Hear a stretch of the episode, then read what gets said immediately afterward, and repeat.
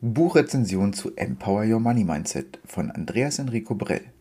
Empower Your Money Mindset beschäftigt sich im Kern mit dem Thema Finanzen. Präzise geht es um das Denken über Geld.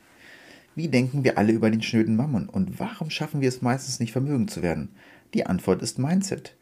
Das Wort an sich ist in den letzten Jahren etwas in Verruf geraten, deswegen nutze ich es im Kontext auf ungern. Doch der Titel des Buches verleitet mich dazu. Wer ist überhaupt der Autor? Andreas Enrico Brell ist mit 25 Jahren Erfahrung ein Urgestein im Finanzcoaching-Business. Mehr als 2000 Kunden hat er bereits beraten und ein Ende ist nicht in Sicht. Er selbst hatte lange Zeit mit Schulden zu kämpfen und wohnte zeitweise sogar in seinem Büro. Durch Disziplin und Durchhaltevermögen hat er sich quasi selbst aus dem Sumpf befreit. Die genaue Geschichtsabfolge tut hier gar nicht so viel zur Sache, doch sollte unbedingt erwähnt werden. Es war also nicht immer alles rosig.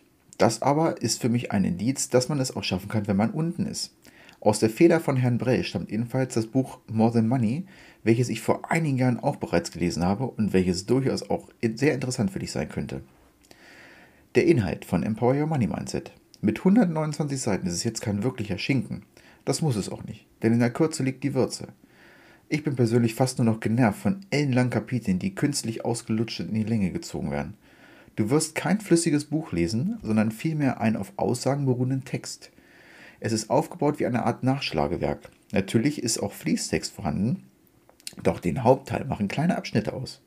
100 Denkblockaden als Kapitel hören sich etwas nach seichtem Blogartikelgelaber an. Doch Fehlanzeige. Hier zeigt Herr Brell massig Beispiele auf, wie wir Menschen so denken.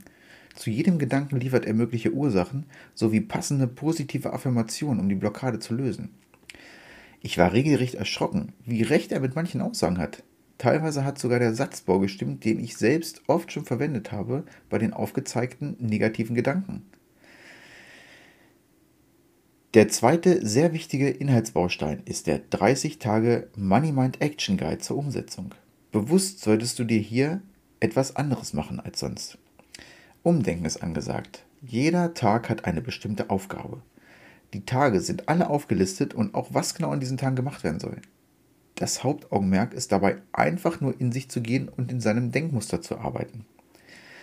Ich finde das wirklich sehr schön gemacht und muss sagen, ungefähr so stelle ich mir ein Coaching vor. Es ist immer mit Arbeit verbunden. Ein Coaching buche ich ja auch nicht, weil ich mit jemandem Eis essen möchte, sondern weil ich was verändern will. So wie mit Büchern. Diese nur zu lesen macht auf Dauer keinen Sinn. Anwenden ist die Devise.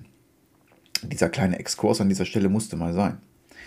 Mein Fazit zu dem Buch. Ich persönlich konnte unfassbar viel über mich und meine Gedanken lernen. Vieles hat mit der Vergangenheit zu tun. Wie sind wir aufgewachsen? Welche Werte, insbesondere über Geld, werden uns vermittelt? Das bringt alles in das große Ganze. Habe ich als Kind ständig gehört, dass Geld schlecht ist und reiche Menschen generell Verbrecher sind. Wie soll ich denn dann im Erwachsenenalter darüber denken? Für mich macht das einfach Sinn.